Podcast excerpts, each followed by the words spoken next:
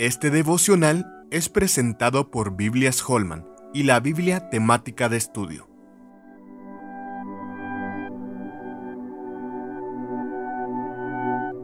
El amor no guarda rencor. Primera de Corintios 13:5 dice, el amor no guarda rencor. En Primera de Corintios el apóstol Pablo llama a los corintios santificados en Cristo Jesús y llamados a ser santos. Esto está en el capítulo 1, verso 2. Y les expresa que da gracias al Señor por sus dones espirituales. Sin embargo, en el capítulo 3, los mismos a quienes llamó santos y que tienen todos los dones, son censurados por Pablo. Los adjetivos usados por el apóstol son fuertes y revelan la condición en que se encontraba esta iglesia en sus relaciones interpersonales. Los llama hermanos, pero los califica de carnales y niños inmaduros, porque había entre ellos celos, contiendas y disensiones. Los pleitos entre ellos los llevaron a marginar el amor, el principal y más puro de todos los dones. Esta realidad lleva al apóstol a exhortarles que no guarden rencor, que es todo lo contrario a perdonar. Primera de Corintios 13:5.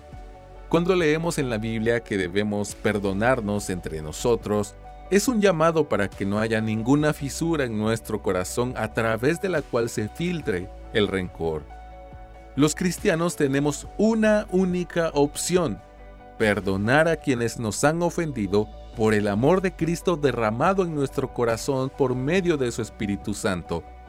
Los cristianos tenemos una única opción, perdonar a quienes nos han ofendido por el amor de Cristo derramado en nuestro corazón por medio de su Espíritu Santo, que nos obliga a perdonar como más adelante el mismo apóstol les recordará a los corintios, porque el amor de Cristo nos constriñe.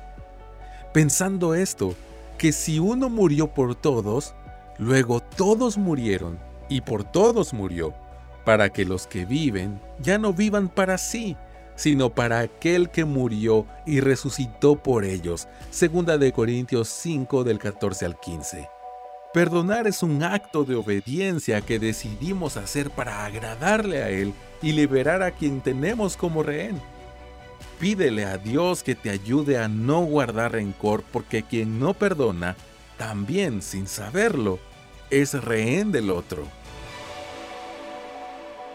Con más de 250 artículos y devocionales teológicos escritos por más de 25 pastores y teólogos hispanos, la Biblia temática de estudio te ayudará a profundizar en el entendimiento completo de la palabra de Dios. Conoce más en www.bibliatemática.com.